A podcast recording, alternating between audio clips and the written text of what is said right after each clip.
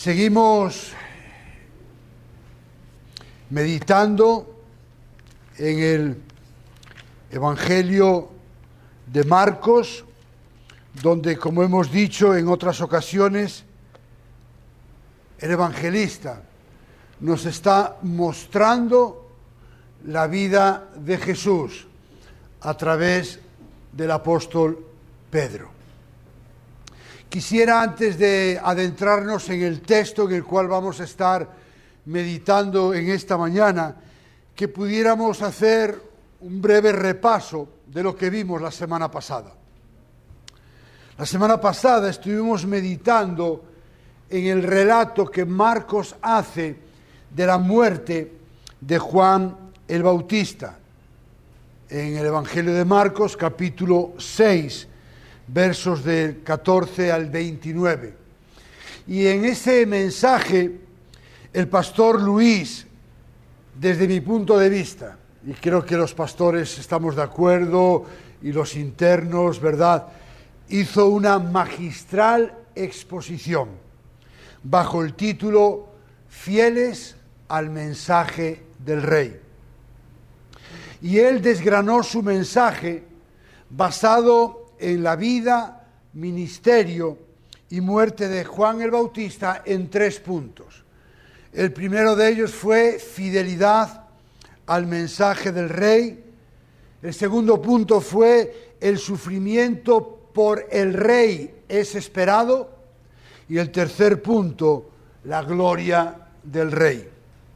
Y hay una frase que el pastor Luis dijo que a mí me estuvo retumbando toda la semana y dijo, muchos quieren ser celebridades y llevarse la fama.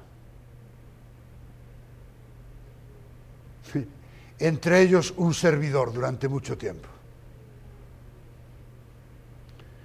Pero en la vida de Juan el Bautista vemos que quien se hizo célebre fue Cristo y no él. Y concluyó el mensaje el pastor Luis, citando las palabras del apóstol Pablo en Romanos 8, 35 al 39, que dice, ¿quién nos separará del amor de Cristo?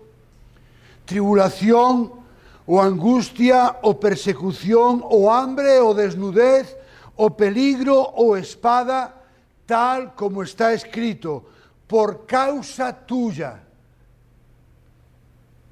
Y lo acabamos de cantar.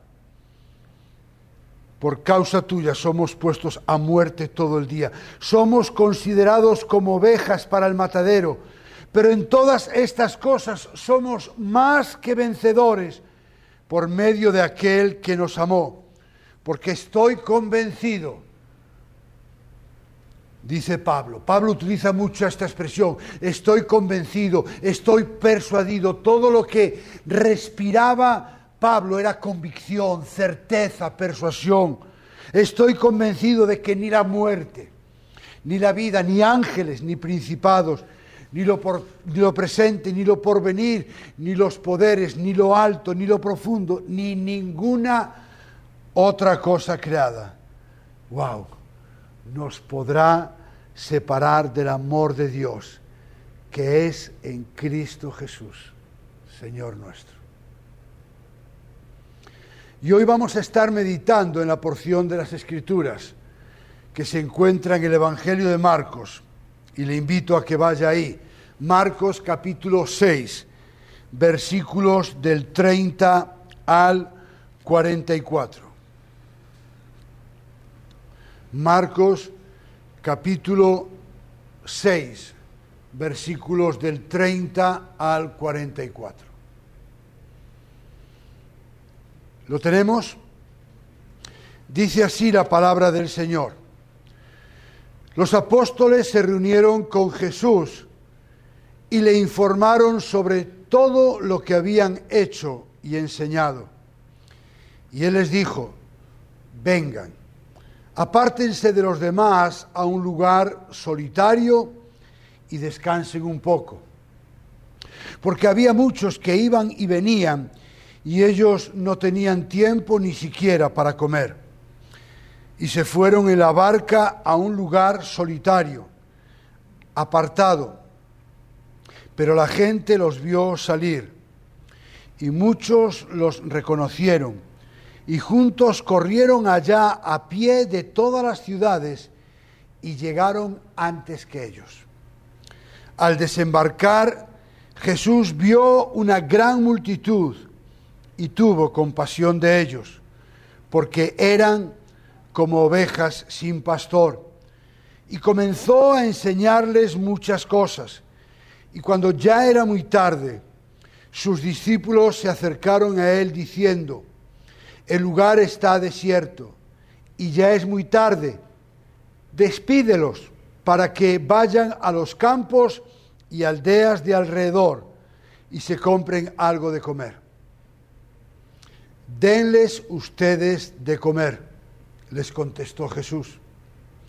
Y ellos le dijeron, ¿quieres que vayamos y compremos doscientos denarios de pan y les demos de comer?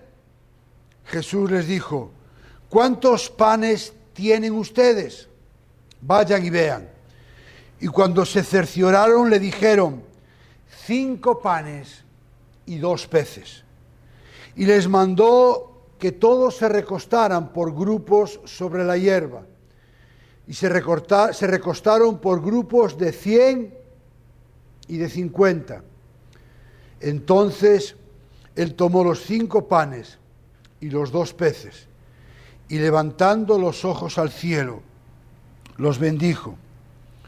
Partió los panes y los iba dando a los discípulos para que se los sirvieran.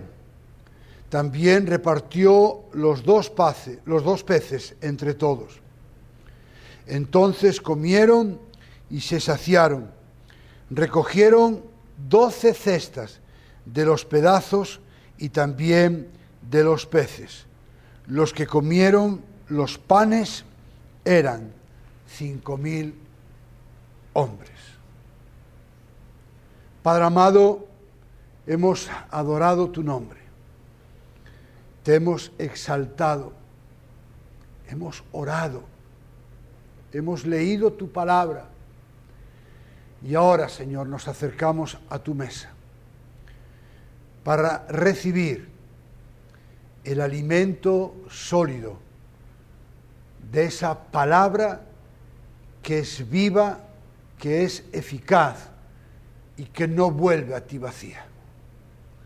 Señor, quita de nuestras mentes, de nuestros corazones, todo obstáculo, todo impedimento que pueda ser un obstáculo para que tu palabra sea ministrada a nuestras vidas. Y ahora, Señor, yo me humillo delante de ti, reconociendo que no soy digno de ser tu vocero, que no hay mérito en mí para este privilegio. Por eso apelo a la gracia y a la iluminación de tu Espíritu Santo para que Él predique el sermón que yo con toda seguridad no puedo hacer. Así que me pongo en tus manos, descanso en ti, me sujeto a ti y te pido, Señor, que tú hables. En el nombre de Jesús. Amén. He titulado el mensaje en esta mañana El alcance del ministerio del rey. Y lo vamos a estar viendo en tres puntos. En primer lugar, vamos a estar viendo el cuidado pastoral del rey. En segundo lugar, vamos a estar viendo la compasión del rey. Y por último, vamos a estar viendo la provisión del rey. Así que el primer punto en esta mañana es el cuidado pastoral del rey versículos del 30 al 32. Recordemos que el Evangelio de Marcos es el Evangelio de la acción. Así que después de relatar la muerte de Juan el Bautista, ahora Marcos está listo para entrar en acción. Está listo para describir el regreso de los doce después de su exitosa gira, ¿verdad? De predicación, sanidades y echar fuera demonios por la región de Galilea. ¿Se pueden imaginar la emoción y el entusiasmo de los discípulos cuando se reunieron con Jesús? Dice Marcos que los apóstoles se reunieron con Jesús y le informaron de todo lo que habían hecho y enseñado. Como decimos en España, estaban encantados de haberse conocido a sí mismos. Seguramente estaban emocionados y casi podríamos decir que orgullosos de lo que habían hecho. Me atrevería a decir, y escuche bien, esto es una conjetura, el texto bíblico no lo dice, pero yo me atrevería a decir que incluso intentaron impresionar a Jesús. Yo lo hubiese hecho, ¿verdad? Yo le hubiese dicho, wow, no te lo vas a creer. Señor, oramos, los enfermos se sanaban. Predicamos, la gente pasaba de muerte a vida. Señor, venían los endemoniados, orábamos y la gente era libertada. Yo lo hubiese hecho. Ahora, para los que somos padres, ¿se imaginan a un niño pequeño cuando va delante de sus papás para impresionar a su papá por el regalo que ha recibido el día de Navidad? ¿Se imaginan al niño, papá, wow, mira, no te lo vas a creer, mira, mira qué regalo, mira lo que me han traído? Y el papá diciendo, si tú supieras.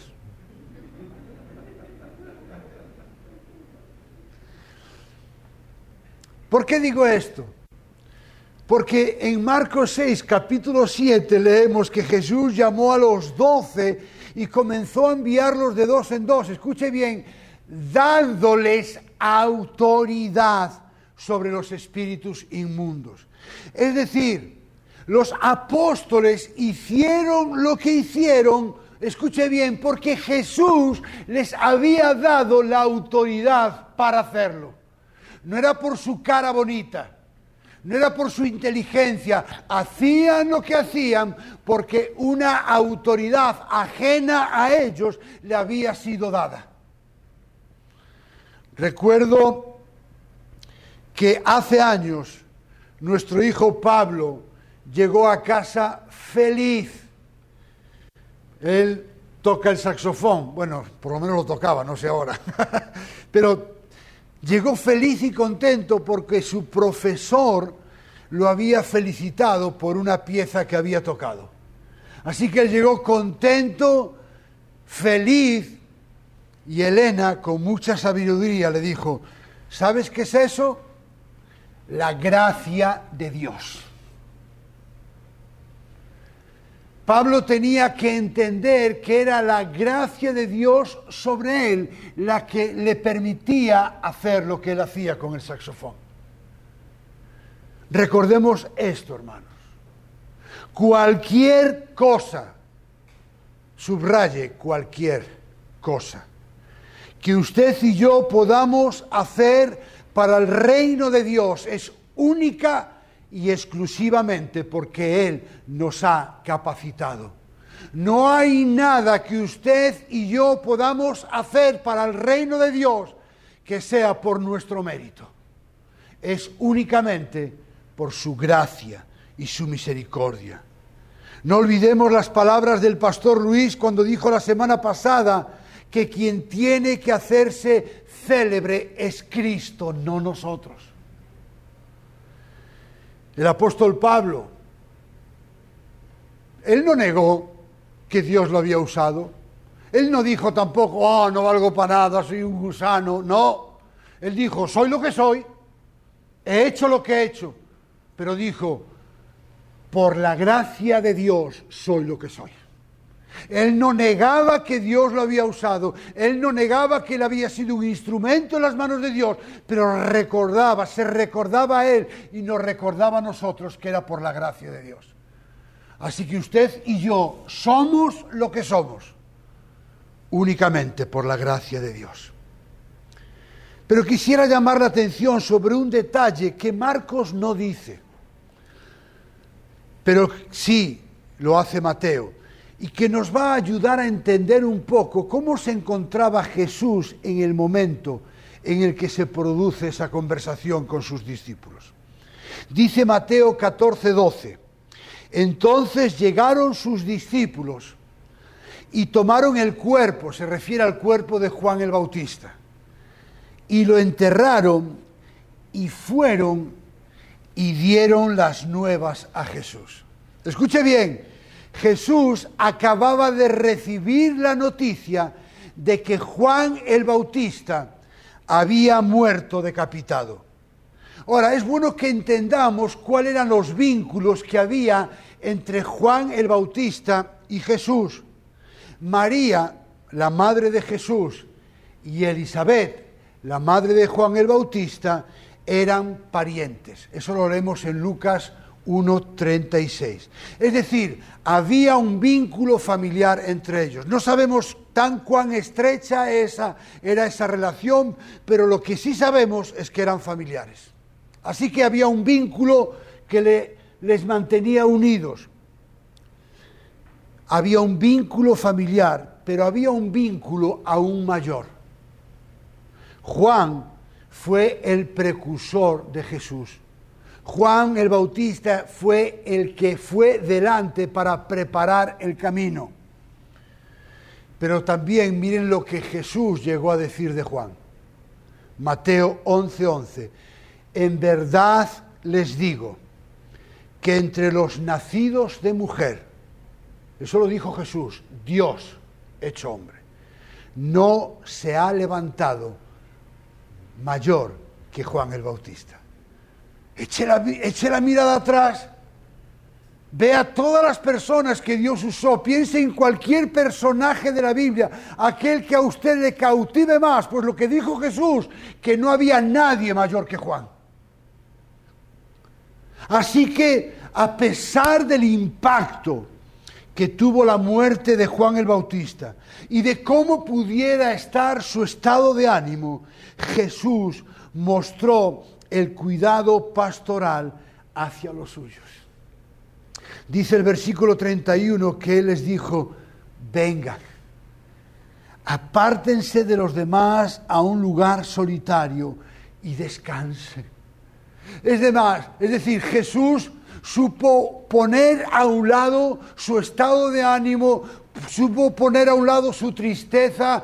¿Para qué? Para preocuparse por los demás cuando vio llegar a sus discípulos, él se dio cuenta que ellos necesitaban descanso.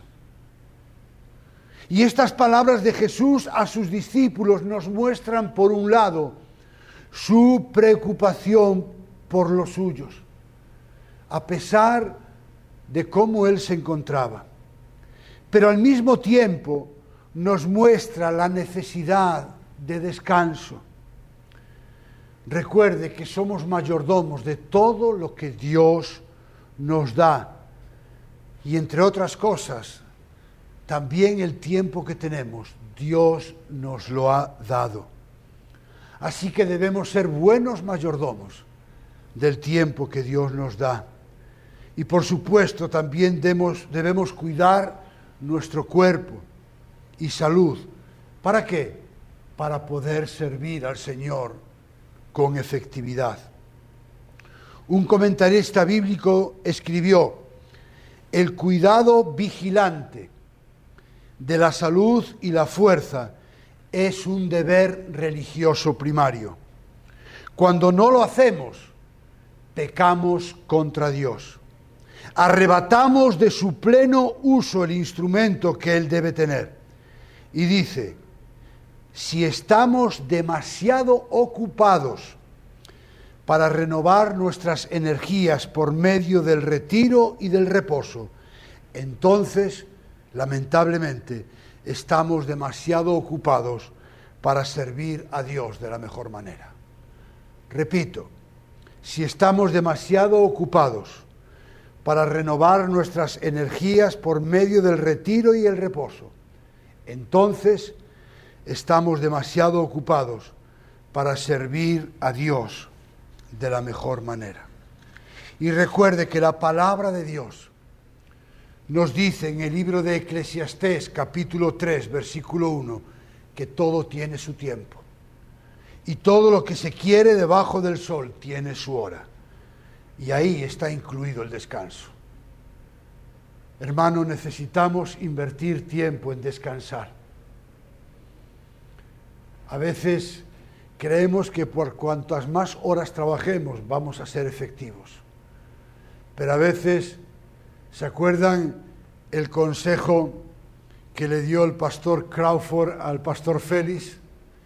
Después de predicar un sermón, le dijo, lo más espiritual que puedes hacer ahora es echar una siesta. Y muchas veces necesitamos renovar nuestras fuerzas y descansar para poder seguir sirviendo en la obra de Dios. En segundo lugar, vamos a ver la compasión del rey. Continúa Marcos diciendo en los versículos 33 y 34, dice, se fueron en la barca a un lugar solitario, apartado. Pero como vimos hace algunas semanas, la fama de Jesús se iba extendiendo cada vez más. Y dice el texto que la gente los vio y muchos lo reconocieron y muchos corrieron allá a pie de todas las ciudades, escuche, y llegaron antes que ellos. Recuerde que en aquella época las lanchas no tenían motor. Así que Jesús se subió en la, en la, barca con sus discípulos, a lo mejor no había mucho viento, no había velas, así que la gente los vio que ellos iban a la barca, así que ellos empezaron a correr, a correr. Imagínense la escena, eso es lo que dice el texto. O sea que cuando vieron que se iban en la barca y vieron al lugar que iban, no, tenemos que correr, tenemos que llegar antes que ellos. Estaban desesperados, estaban ansiosos por ir a junto de Jesús.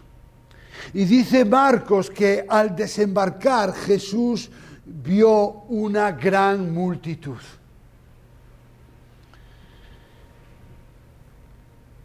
Ahora, ¿cuál hubiese sido la reacción esperada de Jesús? Por un lado, seguramente estaría agotado. También él necesitaría recargar fuerzas. Seguramente su estado de ánimo, escuche bien, acababan de decirle que Juan el Bautista estaba muerto. Así que él estaba agotado, necesitaba recargar fuerzas y probablemente una gran tristeza albergaba su corazón. Así que Jesús podía haberles dicho, mira, hoy no es un buen día. Acabo de recibir una noticia que me acaba de impactar. Estoy agotado emocionalmente, no estoy preparado para atender a toda esa multitud. Y no tendríamos nada que reprocharle, porque recordemos que Jesús era totalmente Dios y totalmente hombre. Sin embargo, dice el texto que Jesús tuvo compasión de ellos. Una vez más, Jesús dejó a un lado sus emociones, Jesús dejó a un lado su tristeza, su agotamiento, y cuando vio a la multitud, lo único que brotó de su corazón fue compasión. Y es interesante que este texto sea el domingo después del miércoles, donde hemos estado hablando en el libro Manso y Humilde de las emociones de Jesús. Y el autor del libro vimos que dijo que la compasión es la emoción que más se le atribuye a Jesús en todos los evangelios. La palabra griega que se traduce por tener compasión es nizomai, que denota más que una lástima pasajera. A lo que nosotros decimos que tenemos compasión, muchas veces es simplemente una lástima pasajera. Pero esta palabra se refiere a un sentimiento profundo, escuche bien, que sacude el corazón y los anhelos. Es decir, que Jesús fue sacudido en su corazón, sus anhelos fueron cambiados de tal manera que él, sus anhelos personales, su situación personal pasó a un segundo plano. La forma nominal de este verbo significa literalmente tripas, intestinos, entrañas. De ahí viene la palabra amar entrañablemente, compadecerse entrañablemente. Sus entrañas, lo más interior de su ser, estaba siendo sacudido al ver a la multitud.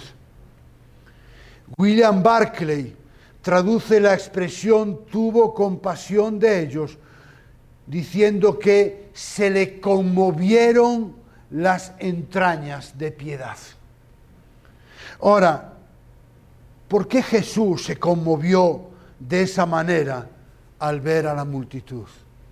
Marcos nos da la respuesta, porque eran ovejas sin pastor.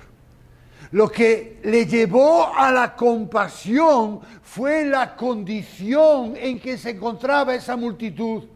No solamente porque eran una multitud, es que Jesús vio el corazón de ellos, vio la situación en la que se encontraban y lo único que brotó de su corazón fue compasión.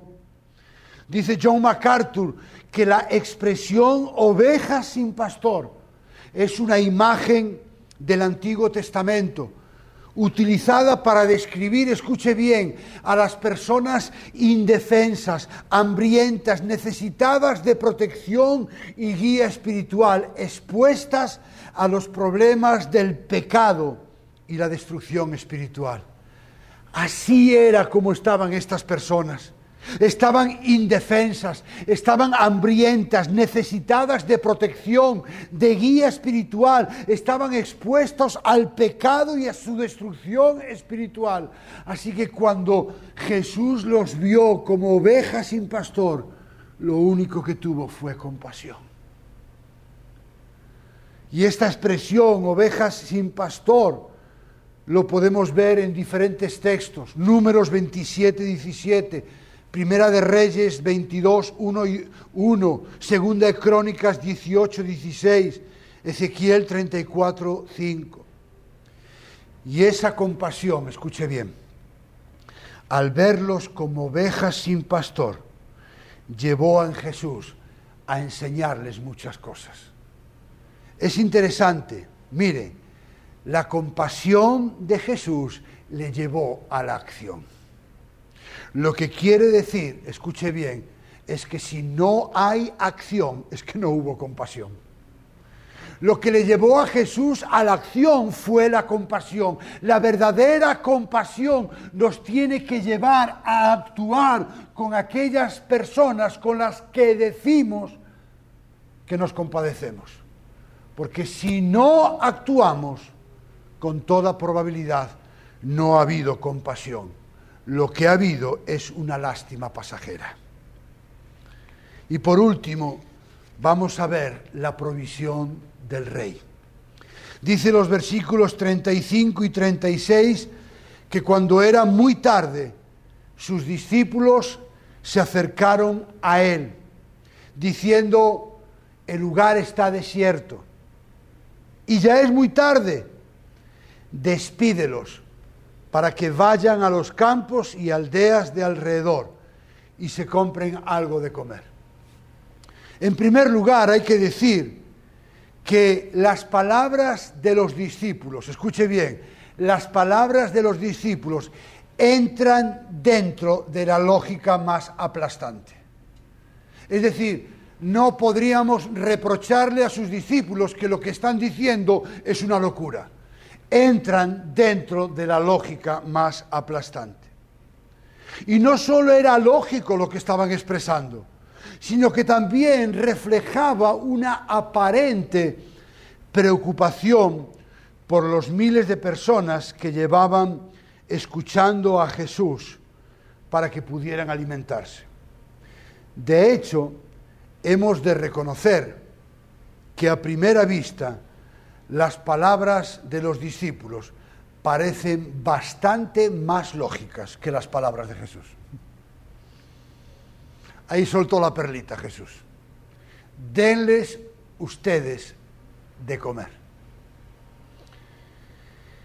Y recordemos que según el versículo 44 eran 5.000 hombres. ¿Qué quiere decir? Que el que contó los hombres no contó ni las mujeres ni los niños. Así que, según todos los comentaristas, probablemente esa multitud eran entre 15.000 y podía llegar hasta 20.000 personas. Y Jesús no se le ocurre otra cosa que decir, denles ustedes de comer. Ahora, de ahí la pregunta de asombro de los discípulos. Vamos a ver. A ver si lo entendemos bien. ¿Quieres que vayamos y compremos 200 denarios de pan y les demos de comer? Para que lo entendamos, un denario era el equivalente al pago de un día de trabajo. Así que 200 denarios, ¿verdad? Era el equivalente más o menos a ocho meses de trabajo. Algo que estaba mucho más allá del alcance de los discípulos. Así que Jesús les dice, los discípulos, bueno, vamos a ver, lo que nos estás diciendo es que gastemos lo que no tenemos, nos estás pidiendo que usemos lo que no tenemos. Y ante esta pregunta de los discípulos, Jesús parece que da, como decimos en España, una vuelta más de tuerca. Y entonces les dice, bueno, a ver, ¿cuántos panes tienen ustedes? Vayan y vean. Y cuando se cercioraron le dijeron, cinco panes y dos peces. Si yo fuera alguno de los discípulos, después de decirle, mira, tenemos cinco panes y dos peces, yo hubiese pensado, bueno, espero que entre en razón. Espero que se dé por vencido de que lo que nos acaba de decir es una locura. Así que lo mejor es que los despida antes de que anochezca, que vayan y que compren pan, porque si se quedan aquí van a morir de hambre. Pero una vez más, Jesús los volvió a sorprender. Versículos 39 a 42. Jesús ni les contestó, pasó a la acción, porque se dio cuenta que no entendían nada. Y les mandó que todos se recostaran por grupos sobre la hierba verde. Y se recostaron por grupos de cien y de cincuenta. Entonces él tomó los cinco panes y los dos peces, y levantando los ojos al cielo los bendijo, partió los panes y los iba dando a los discípulos para que se los sirvieran. También repartió los dos peces entre todos. Todos comieron y se saciaron, recogieron doce cestas llenas de los pedazos y también de los peces. Los que comieron los panes eran cinco mil hombres. Mira la secuencia. Los discípulos le dicen, ok, solo tenemos cinco panes y dos peces. ¿Qué hizo Jesús? Primero tomó los recursos que ellos tenían. Oró al Padre por esos recursos. Los repartió y Dios hizo el milagro. De tal manera que se saciaron, no es que comieron un pedacito, ¿eh? No les dijo, eh, no, no, tanto no, no, se saciaron. Y no solamente se saciaron, sino que sobraron doce cestas. Escuche bien, cinco panes, dos peces, veinte mil personas que se saciaron. Ahora, ¿qué podemos ver en todo esto? En primer lugar, donde los discípulos vieron una imposibilidad, Cristo vio una oportunidad donde los discípulos vieron una falta de recursos, Cristo vio la posibilidad de multiplicar esos recursos. Donde los discípulos tuvieron indiferencia, Cristo tuvo compasión. Recordemos, lo importante no son los recursos que cada uno de nosotros podamos tener, sino lo que Dios puede hacer con dichos recursos cuando los ponemos en sus manos.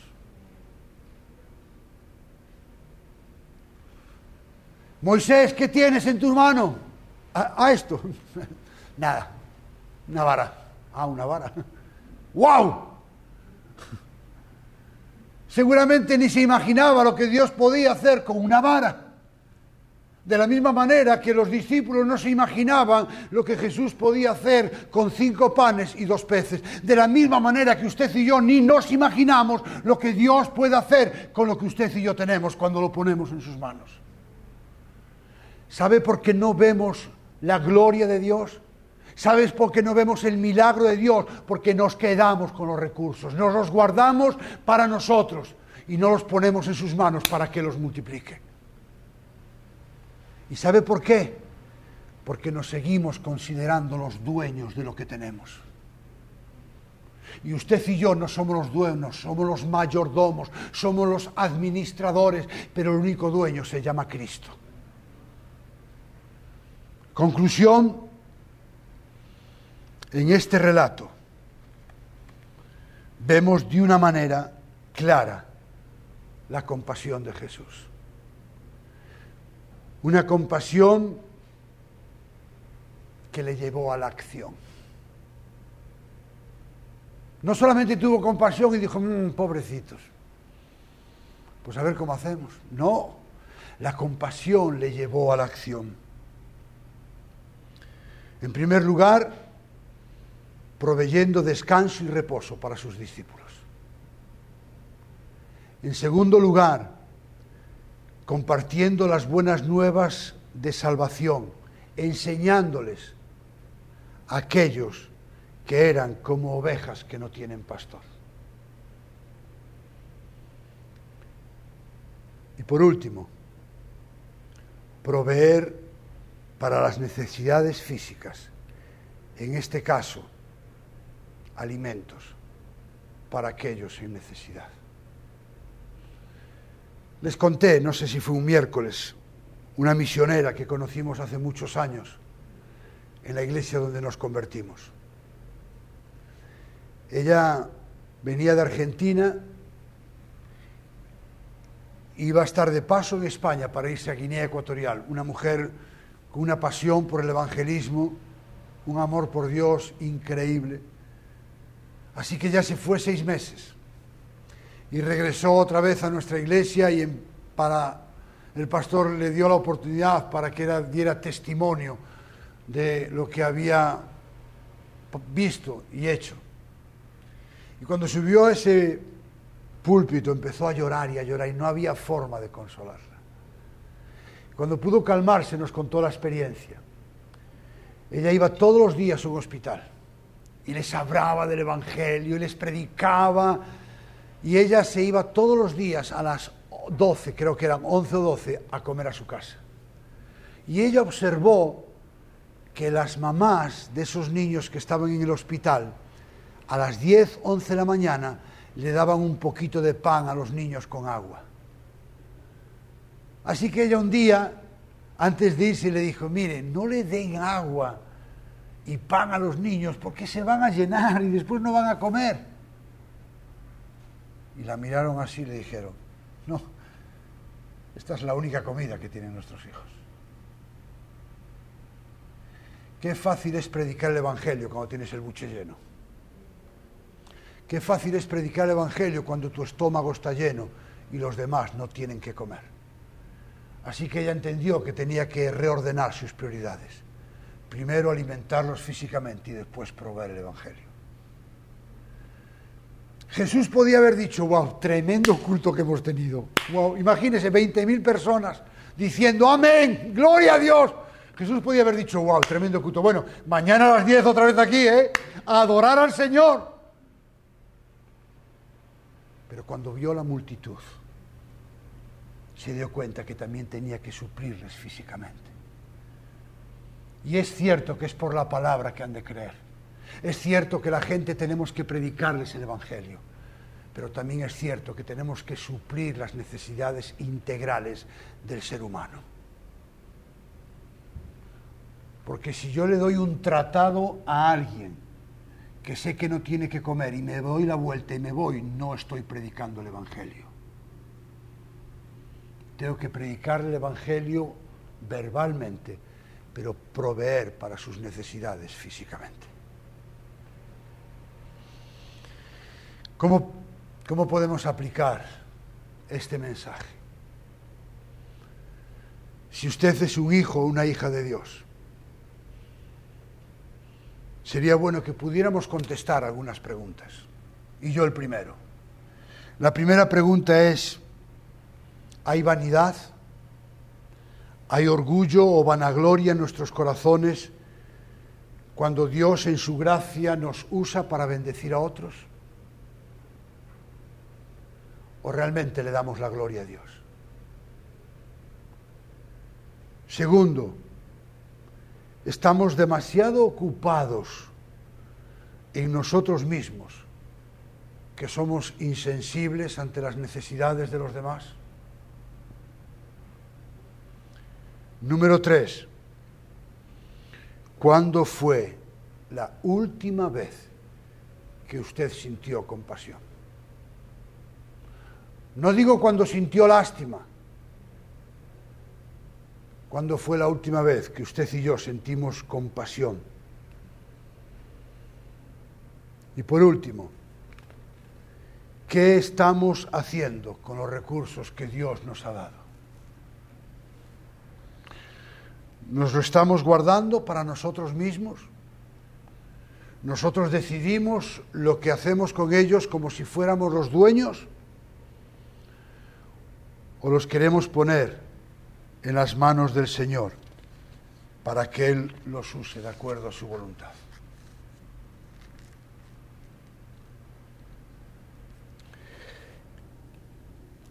Si usted no es creyente, aquí o en las redes sociales, si usted no es creyente, entonces usted es como uno de aquellos que formaban parte de la multitud y que Marcos describe como oveja sin pastor.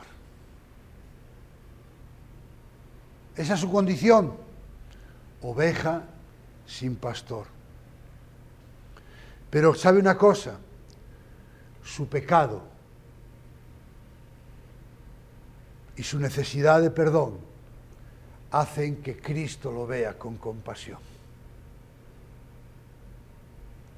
Una compasión que va mucho más allá de la enseñanza o de comida. Es una compasión que le llevó a morir en una cruz para el perdón de los pecados. Pero para ser un beneficiario de su compasión, y de su perdón, primero necesita reconocer ese pecado, arrepentirse de él y depositar su fe en Jesús como Señor y como Salvador.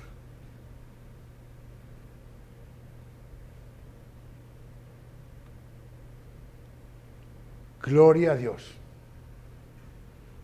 por su compasión esa compasión que nos rescató de las tinieblas y nos llevó a su luz admirable. Vamos a orar. Padre amado,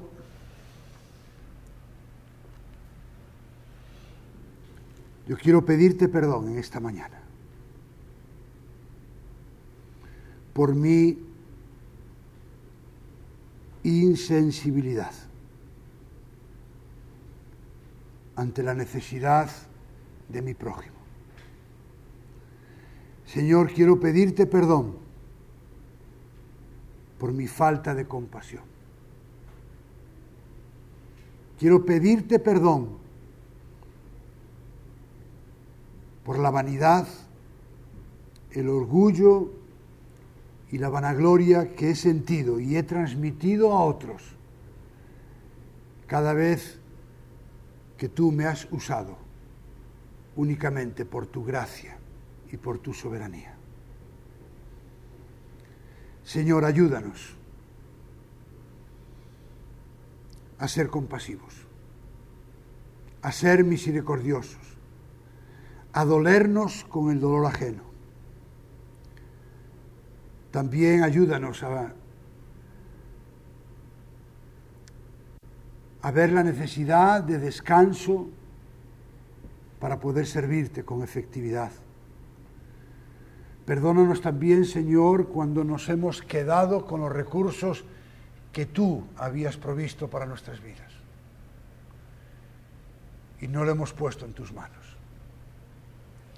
Y Señor, yo te pido que si hay alguna oveja sin pastor,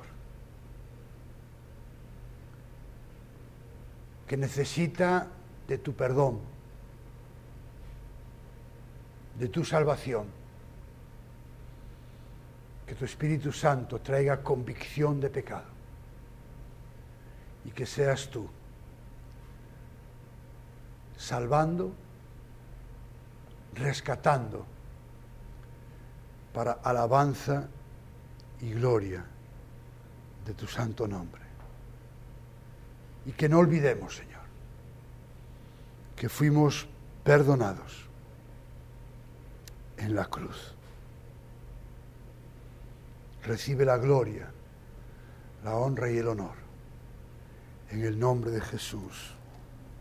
Amén y amén.